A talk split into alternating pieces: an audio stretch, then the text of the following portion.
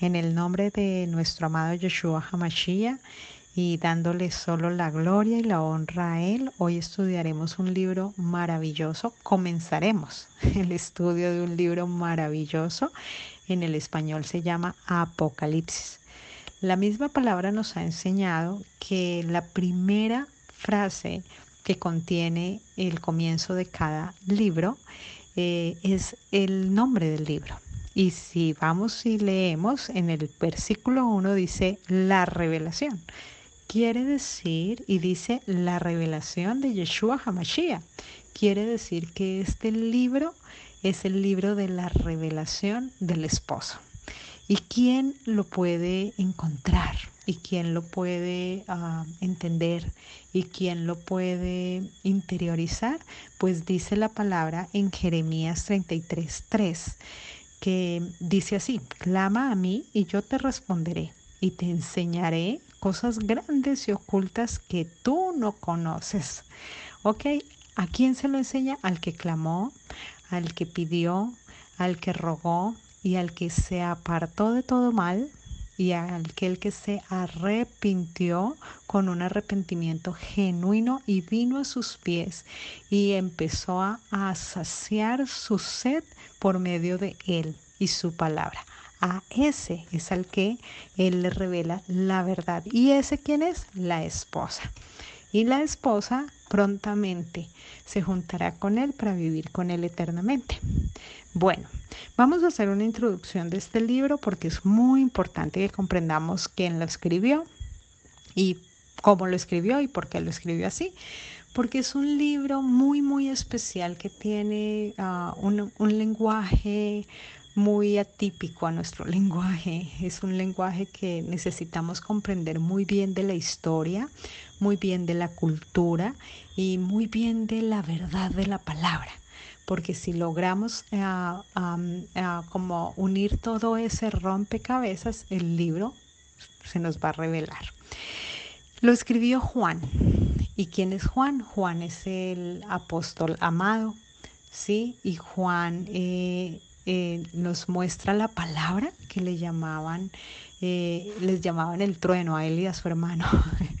¿Y por qué los llamaban así? Porque era muy, muy, ah, según lo que he logrado entender y comprender, se, se, incendiaba muy fácil. Quiere decir que se indignaba con mucha facilidad. Y de hecho la misma palabra nos revela en un versículo eh, que él mismo le dijo a Yeshua, ¿qué quieres? Que hagamos descender fuego del cielo y los devore y los consuma. Ese es Juan. Ah, pero el trato que, Yeshua le dio tan especial, tan hermoso, que en Apocalipsis encontramos un Juan tan maravilloso que cuentan eh, los historiadores de la palabra que, que Juan cuando lo invitaban a que diera una enseñanza en Shabbat y lo invitaban a las sinagogas para que él hablara de toda esa revelación, de toda esa sabiduría, de todo ese contenido tan maravilloso que él tenía, eh, él llegaba y todos, todos muy expectantes y muy contentos de lo que él iba a decir y simplemente decía, ¿ustedes se aman? Y se quedaban mirando, ok, cuando se amen los unos a los otros, les diré más. y los dejaba allí. Juan es el discípulo amado, el que nos enseña sobre el amor. Sin amor no es posible agradar al Señor. Entonces, ese es el hombre maravilloso que nos revela la palabra. ¿Dónde estaba Juan? Juan estaba en la isla de Pasmos. ¿Y por qué estaba allí? Porque estaba exiliado. ¿Y quién lo exilió? Pues el gobernante de Roma. ¿Por qué lo exiliaron? Pues porque ya sabemos que en esa época no soportaban a los que se llamaban ah, del camino, ¿cierto? Los que reconocían a Yeshua Hamashiach como su salvador, nos llamaban locos y, nos hicieron ah, muchas cosas y todavía nos hacen muchas cosas, pero, pero podemos estar gozosos y plenos porque todo ello el Señor lo reveló en su palabra que sucedería y sucedería porque esos son los llamados. los llamados fueras del sistema son los que el sistema los atropella porque quiere mantenerlos allí y, y como dijimos, no más a la esclavitud, no más al sistema, no más a este mundo corrupto, entonces hay muchas cosas que suceden, pero todo es para gloria y honra del Señor. Bueno, vamos a seguir. Vamos a comenzar. Eh, cuentan ah, la historia que, Pablo estaba en una isla eh, que era como un, el mapa no lo revela que era, que era una isla en un, como en un ángulo, ¿cierto? Ella estaba allí como en un ángulo. Y esa isla, él podía ver al frente de esa isla o al frente de él estaban las siete iglesias, las siete congregaciones a las que él envió las cartas. ¿Ok? También eh, nos muestra la historia que Pablo se basó en una historia mitológica que había en la época de dioses griegos y que gracias a esa mitología de esa época que todos sabemos los que somos amados del Eterno, es mentira, porque la mitología griega es mentira, ¿cierto? Ah, él se basó en ello para poder tener un lenguaje oculto en este libro de revelación. Y es cuando logramos estudiar Apocalipsis, Apocalipsis 12, que habla de la mujer y el dragón. ¿Ok? Esto es muy importante que lo entendamos. ¿Dónde quedaba esa isla? Según los historiadores, esa isla quedaba al ladito de la isla de Pasmox y es una isla que se llamaba Kos, K-O-S, ¿Listo? ¿De qué trataba esa mitología? Bueno, dice la mitología que trataba de un dios Zeus, ¿cierto? Que asedió a, a una virgen que se le llamaba Leto, ¿cierto? Y con esa virgen Leto tuvo dos hijos. Uno de esos hijos era Apol, Apolos y el otro hijo eh, era Artemisa, ¿ok? Y cuentan la mitología que había una serpiente antigua, un dragón, ¿cierto? Que se llamaba Pitón. Y Pitón no quería que naciera Apolo, no quería. Y quería matar entonces a Leto. Entonces, como esto estaba sucediendo, dice la mitología, y vuelvo y lo repito, los espíritus, ¿cierto? Eh, cogieron y se llevaron a Leto a esa isla que les comento, Cos, hasta que naciera Apolo. Y cuando Apolo creció, dice la mitología, fue y mató a Pitón con espadas. Eso es lo que dice. Recordemos que en el Medio Oriente la serpiente era vista como una diosa de qué? De fertilidad, ¿cierto? Y los ah, ríos se adoraban porque eran eh, como los que revelaban eh, esa diosa que daba vida, ¿ok? Eh, eran reconocidos, eran entendidos como algo así. Entonces en ese mundo místico, ¿cierto? Mitológico, ¿cierto? se le hacía adoración como vida y como fertilidad, ¿cierto? A esos ríos y a esa serpiente, ¿cierto? A ese dragón. Em, eran adorados, eran adorados para que diera vida y para que diera fertilidad. Pero en la santa palabra del Señor, la serpiente es tomada como un icono de introducción de qué? De pecado. Y ese pecado pues nos llevaba o nos lleva a la muerte. Totalmente contrario a lo que el mundo veía. El mundo veía la serpiente como un icono de, de, de fertilidad y de vida, ¿cierto? La palabra, no, la palabra lo ve como pecado y muerte. También en Mesopotamia había un mito con el dios creador y el dios mar, ¿sí? Eh, y en la cultura antigua, el mar representaba el desorden, la enemistad contra Dios. ¿Ok? Entonces Génesis muestra eh, que Dios puso orden por encima del mar. Si ven cómo empieza a tomar todo vida y forma, que definitivamente la palabra es fascinante, Berechip nos revela literalmente cómo Dios ordena lo desordenado. ¿Ok? Conclusión, el mar representa lo opuesto a Dios. Imagínense, el mar representa lo opuesto a Dios. Quiere decir que el Señor, un tema es el desorden y el caos como el mar. Y Yeshua HaMashiach es el orden y la luz. ¿Ok? Vamos a seguir. Bueno, en Apocalipsis 12 habla de elementos iguales eh, del mito, como ya se los dije al comienzo de empezar a explicar esto. ¿Ya? Eh, y lo empleo para qué?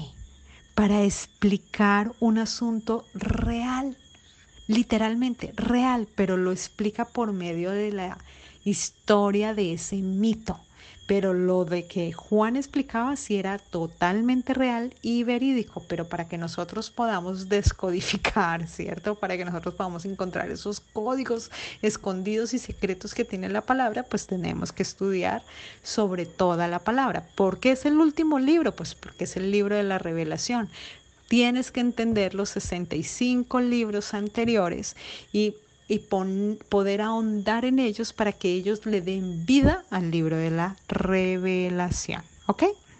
Entonces, Juan, como ya lo dije, tomó este lenguaje de la isla de Kos. ¿Para qué? Para mostrar lo que sí es verdad. Entonces el judío tiene claro ese mito, ¿cierto? Eh, y ese mito lo desconoce quién? Totalmente el catolicismo de la época el, romanismo, ¿cierto? Y, y el catolicismo de hoy en día también creo que tiene totalmente desconocido ese mito. ¿Quién nos revela ese mito? Pues la historia, la cultura, como ya se los expliqué, y todo lo que nos lleva al origen de las cosas. Por eso es que vuelvo y rectifico que la palabra del Señor nos dijo, paraos en las esquinas, Y preguntad e id por las sendas antiguas, ¿sí? Pregunta por las sendas antiguas e id por ellas, porque en ellas encontrarás la respuesta. Eso es lo que estamos haciendo. Ir a averiguar por qué hablo así y qué era lo que sucedía en el momento, en ese eh, eh, eh, instante de la historia y cómo hoy en día ya toma lugar después de haber estudiado e investigado. Entonces, Apocalipsis revela la diferencia con un mensaje muy profundo, ya que Dios es ageográfico, ¿cierto? Eh, no y Dios no es de este mundo. Dios no es de este mundo. Nuestro Dios es un Dios eterno, perfecto, y Él dice, ¿cierto?, que Él no es de este mundo. Entonces, todo esto anterior que les he compartido en cuanto a Zeus es desde lo geográfico, ¿ok? Desde esa isla de Kos a lo que mm, echó mano, digámoslo así, Juan a la hora de escribir eh, este capítulo 12 que nosotros tenemos en la palabra. ¿Ok? Partamos desde esa base.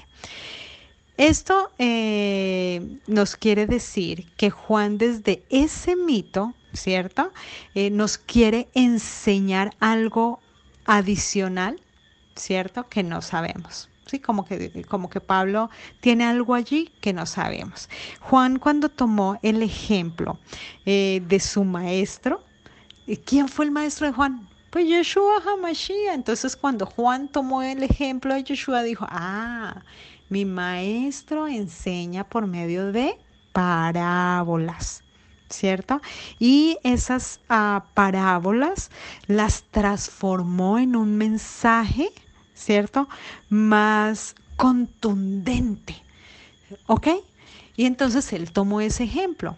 Eh, esto lo hace que, que, que, nos lleve a toda una verdad. Entonces él dijo, yo voy a tomar el ejemplo de mi maestro. Por eso es que tener la mente de Yeshua HaMashiach es una bendición muy grande porque él es el diseñador y el creador para llevar mensajes a otros. ¿Ok? Em, esto no hace que la verdad sea un mito. Tengamos cuidado con eso, ¿no? Pilas, porque el adversario es tan astuto y es tan atrevido que entonces dice, ay, frente a esta explicación de la historia de la mitología griega, eh, la verdad de su Salvador es un mito. Ah, ah, cuidado con eso. No nos podemos dejar confundir. La verdad no es un mito. La verdad es eterna, es perfecta y en ella estamos basados todos aquellos que somos salvos ya por Él. Imagínense que en el alemán a esto que hizo Juan eh, se le llama borlaje, borlaje, ¿cierto? B corta, O, R de ratón, L de Lola, A de amor, G de gato, E de enano, borlaje. Es igual a, un modelo literario, ¿cierto? De base. Así, es, es, un modelo literario de base para desarrollar otro relato con otra eh, destinación más especial. Qué interesante, ¿no? Fascinante. Sí, lo pueden investigar por internet para, para corroborar todo lo que aquí se dice, para que sea el Señor el que se establezca bajo la verdad y no sea mi voz. Entonces, ya lo entendimos, ¿no? Es un modelo literario de base que utilizó Juan para desarrollar otro relato con otra destinación, la destinación para la cual es llamada la palabra del Señor. Entonces vamos a seguir. Es importante dar un pequeño resumen, así muy, muy, muy, muy encapsulado de la historia del pueblo de Israel en sus exilios porque es muy importante para que cobre vida mucha información que vamos a recibir de este precioso y maravilloso libro de revelación. ¿Listo? Y lo primero es, Israel sale de Babilonia ¿cierto? Y se reinaugura el segundo templo, el primer templo fue el que hizo Salomón, ¿cierto? Y lo destruyó Nabucodonosor cuando se los llevó al exilio a Babilonia, ¿cierto? Cuando ellos salen, ¿a quién utiliza el Señor? Utiliza a Nehemías y a Esdras para la reconstrucción del segundo templo. ¿Cuándo fue? En el año 515 aproximadamente, antes de Yeshua HaMashiach, y también eso pasó de la mano en la época de Persia. ¿Ok? En la época de Persia. Después sucede lo de qué? Lo de Alejandro Magno. Terrible, esa historia fue fuertísima. Bendito sea el Señor que no duró tanto tiempo este hombre. Y comienza eh, en el año 333 antes de Yeshua Hamashiach.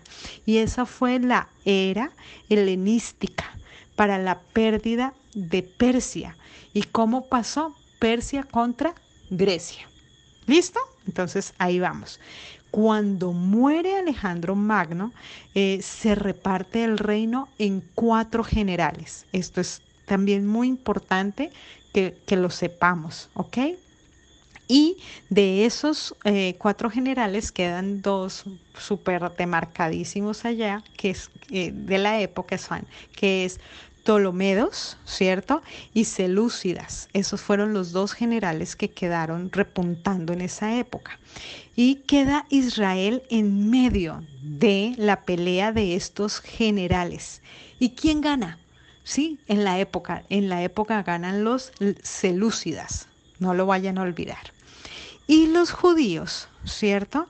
Eh, los judíos en, la, en ese momento de, de coyuntura, de guerra, de pelea, de irritación, son los que le ganan a los selúcidas. Y ahí es cuando celebramos la fiesta de Hanukkah. Es muy importante, esa fiesta es hermosísima.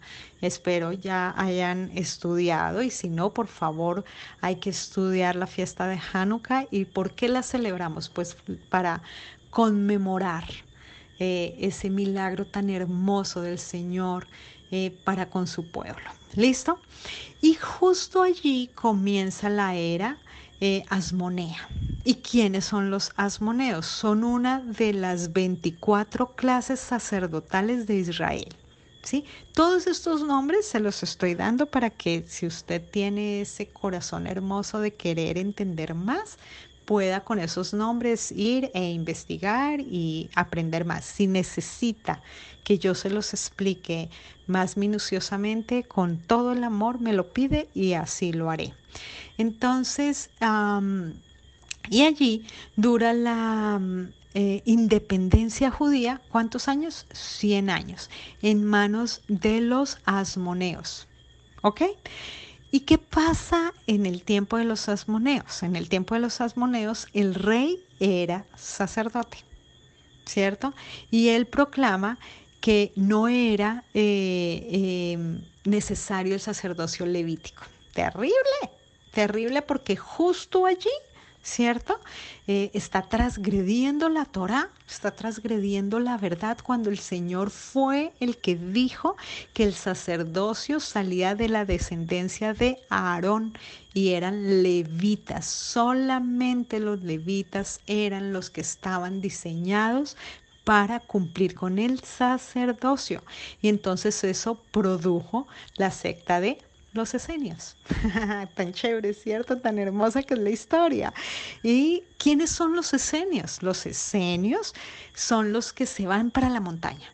¿Cierto? Y ellos dicen, no, no vamos a aceptar esto, definitivamente no, nosotros tenemos que respetar la palabra desde el origen cuando el Señor dijo que era por medio de los levitas. Pues, ¿ya? Y ellos, ¿a dónde se van? Ellos se van a las montañas de Qumran. Ay, es hermoso porque desde las montañas de Qumran es que han recogido y han recopilado todos los rollos que hoy nos deleitamos en estudiar y en aprender. Y aquí comienza toda la literatura de Qumran. ¿Sí ven lo hermoso? ¿Por qué? Porque gracias a esa literatura y gracias a esos hombres maravillosos que se apartaron, es que hoy y gracias a esos escribas es que hoy tenemos eh, tantos rollos donde podemos estudiar, donde podemos encontrar la historia, donde podemos encontrar la cultura, donde podemos encontrar la verdad. La mano de Dios es perfecta. Y aquí recordemos algo. Miriam era levita, acuérdense, ¿no? Y por eso eh, Miriam ¿Y quién es Miriam? Ustedes van a decir, ay, pero ahora, ¿por qué cambió así de un momento para otro? Porque ya voy a empezar a ahondar un poquito más. Eh, Miriam, la que fue la doncella que utilizó nuestro eterno, perfecto Dios para que de ella viniera nuestro perfecto, gran y único Salvador. Ella era levita y por eso va a Egipto, pues allí habían levitas y en Egipto en esa época era donde había templo. Impresionante, ¿no? Por eso es que la palabra se cumple en todo, todo, eh, en todo su esplendor, porque dice la palabra del Señor que de Egipto llama a su hijo. Ah, ahí hay revelación. Bueno, entendiendo lo anterior, eh, eh, estamos buscando cómo comprender qué pasó y, cómo se cómo se expandieron, cómo, cómo, cómo se fueron hacia un lado y hacia el otro, ¿sí? Entonces ya entendimos que los levitas se fueron hacia Egipto, tan sencillo, ¿sí? Se fueron hacia Egipto y por eso hacia allá fue Miriam y de allá llamó nuestro Eterno a, su hijo. Eh, otro, otro grupo se fue hacia el Mar Muerto, ¿vale? Así vamos entendiendo más la palabra y a través del camino vamos uniendo las piezas del rompecabezas. Esa literatura que se ha rescatado de Qumran es una literatura que está ah, muy basada en niveles apocalípticos muy, muy basada, ¿cierto? Eh, y los judíos han logrado tener, recopilar una biblioteca maravillosa de, esa eh, literatura. Pero justo allí es cuando comienzan esos enfrentamientos entre eh, dos grupos primeramente dos grupos, no vamos a ahondar mucho más, dos grupos. ¿Y quiénes son? Los esenios y los fariseos, porque los fariseos eh, también empiezan a recopilar literatura y los esenios pues son los que se apartaron y escribieron todo esto. Los esenios eh, comienzan a escribir esta eh, literatura, como ya lo dije, apocalíptica, ¿cierto? Y lo comienzan a hacer desde el libro de Enoch. Es muy interesante el libro de Enoch. Este libro eh, según lo que nos enseñan los sabios, contiene cuatro secciones. Una sección de ellas se llama las luces. ¿cierto? Y esta sección de las luces habla de los tiempos, de todo lo que ha sucedido a través de la historia en los tiempos. Otro habla de los vigilantes. Y esto de los vigilantes es impresionantemente fuerte. De hecho, nuestra palabra lo vemos en Génesis 6, que son los ángeles caídos. ¿Ok? Eh, otra sección habla de la visión de las bestias. Y ellos son los que utilizan ese lenguaje. Por eso es que el Apocalipsis utiliza tanto este lenguaje, ¿cierto? Eh, porque es el lenguaje de esas visiones de las bestias. Y bueno, eh, es algo así. Em, según lo que se ha recopilado y se ha entendido, Enoch no lo escribió, ¿sí? Solo utilizan el nombre de Enoch. Y eso lo vamos a ver solo para comprender a el lenguaje ¿cierto? Que, manejan las secciones de, este libro llamado Enoch, ¿cierto? Como las bestias, literalmente como eso, para que logremos comprender todo este tema. Él también, ah, por eso es que de aquí, de esas bestias y de todo lo de los animales, sale ese lenguaje de un toro blanco, ¿cierto? Em, también sale el tema de un cordero, también sale el tema de un cerdo em, y también em, eh, habla de, de, las ovejas, ¿sí ves? Entonces, todo ese lenguaje es un lenguaje que viene del libro que se escribió con el nombre de Enoch. ¿Ok? Vamos a seguir. También este lenguaje simbólico que ellos tienen allí nos habla, es que la palabra es impresionante. Eh, eh, este lenguaje simbólico eh, nos dice que un toro blanco, ¿cierto? Parió otro toro blanco, ¿cierto? Y también parió ese mismo toro blanco un toro negro y ese mismo toro blanco parió un toro rojo. Entonces uno dice, bueno, ese es lenguaje simbólico a qué refiere. Entonces, cuando uno empieza a ahondar más y más y más, literalmente el toro blanco habla de Noé. Y Noé parió a ese toro blanco que es Chem. Y uh, parió a ese toro negro que es Cam. Y parió a ese toro rojo que es Cafef. ¿Qué tal ¿Qué tal lo fascinante, no? Entonces, eh, cada vez que vamos ahondando más, vamos a comprender, vamos a comprender más. Imagínense que según lo que eh, hemos estudiado a través de todo este caminar de querer comprender la palabra desde, desde esa tradición oral, todo esto tiene mucho que ver con la tradición oral que tienen los judíos, porque los judíos han recopilado escritos y escritos y escritos, pero hay que tener muchísimo cuidado porque hay que leerlos en el espíritu para uno poder desechar eh, lo que no viene del Señor. Por eso el Señor mismo lo dijo desde, desde, ¿cuál es el origen del Señor? El origen es que lo primero que hagamos es que nos alimentemos del libro de la vida o sea, su santa palabra, Yeshua HaMashiach, para que desde Él podamos ir a alimentarnos de otros árboles que tienen fruto bueno y malo. Entonces, ¿qué hacemos cuando nosotros vamos a la tradición del lenguaje oral judío? Alimentarnos de ese buen lenguaje que se adapta a nuestra palabra. Y lo otro lo desechamos porque no nos pertenece. ¿Ok? Dar dos ejemplos más de ese lenguaje de tradición judía eh, simbólico para que logremos comprender más aún todo esto que se está presentando. Ya les expliqué un lenguaje simbólico que fue lo del toro blanco que hace nacer otro toro blanco. ¿Ok? Aquí hay otro lenguaje simbólico. Imagínense que ellos dicen una montaña de fuego al sur y un cordero blanco que subía a la montaña de fuego. Entonces uno dice, ok, ¿y esto a qué refiere? Dicen que eh, la montaña de fuego es el Sinaí. y que el cordero blanco es Moisés. Imagínense, así es como ellos recrean todo por medio de simbología. Y hay otro, y con este ya termino para poder seguir avanzando.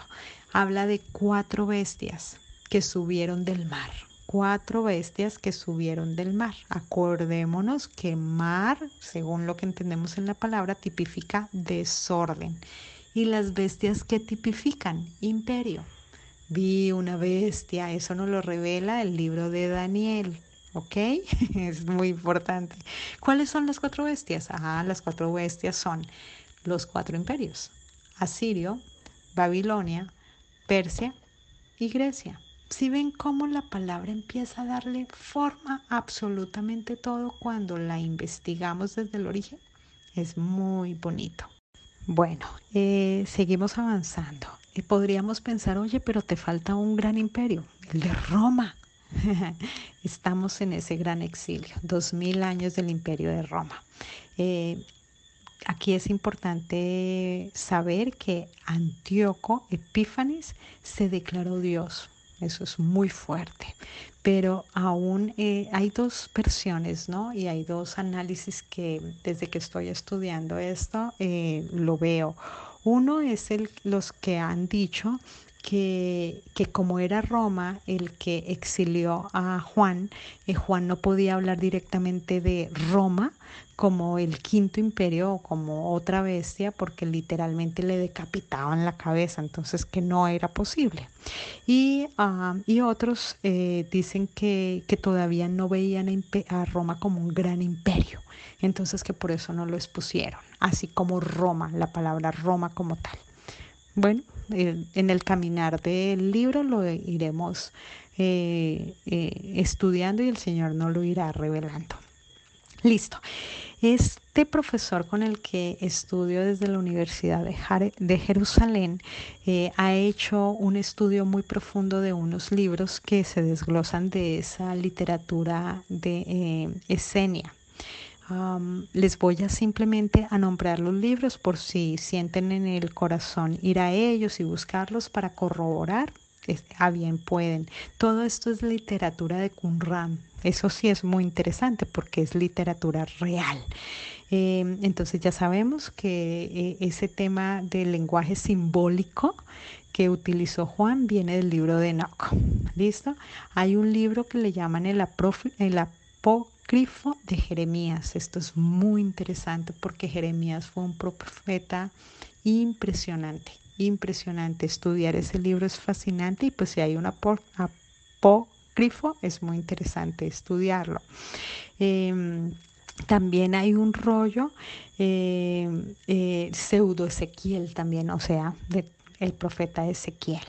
Hay otro rollo de las guerras, ¿cierto? Que le llaman hijos de la luz, ¿cierto? Em, y los hijos de las tinieblas. Y dicen que los hijos de la luz eran los esenios y que los hijos de las tinieblas eran los fariseos. Interesante, ¿no? Eh, otro libro es Pecher de Abacut, impresionante, o sea que nos está incitando, instando, perdón, qué pena, a ir al libro de Abacú y el libro de los jubileos. Ese libro parece ser que es muy, muy interesante para tomar en cuenta para todo este estudio que vamos a hacer. Toda esta literatura no está el Mesías como divinidad y eso es muy importante tenerlo en cuenta porque nos, son simplemente literatura que da vestigios pero no eh, de, toda la verdad de lo que estamos comprendiendo hoy, pero no nos revela la divinidad del Mesías. ¿Ok? Bueno, vamos a terminar ya con esta introducción que sé que fue bastante extensa, pero vale la pena eh, que la entendamos y comprendamos para la revelación que se nos va a dar de este gran libro. Em, Voy a decirles ah, para los griegos qué significaba la palabra apocalipsis, ¿cierto? Eh, para ellos significaba eh, o la usaban para quitar el velo de la cabeza, ¿sí? Apocalipsis, quitar el velo de la cabeza. Interesante, ¿no? Para los griegos, pongan cuidado aquí, los dioses no se les revelaban, sino que ellos los descubrían. Por ello, la palabra apocalipsis para ellos no significaba revelación y por eso no le pudieron poner el libro revelación. le pusieron al libro apocalipsis, cuando se llama revelación, según lo que les expliqué al comienzo. En cambio, para el mundo hebreo, o sea, nosotros, es Dios quien se manifiesta a quién? Al hombre. ¿Ya? Los hebreos sabemos que Dios se nos manifiesta, lo vivimos a diario. El Apocalipsis entonces toca comprenderlo desde el judío, desde lo hebreo, ¿sí? No desde lo griego. Y teniendo esto muy en claro, podemos terminar esta introducción adoptando lo que contenemos como hijos de Dios, es que Dios es primero y después es el hombre. Y Dios es quien se nos revela. Shalom.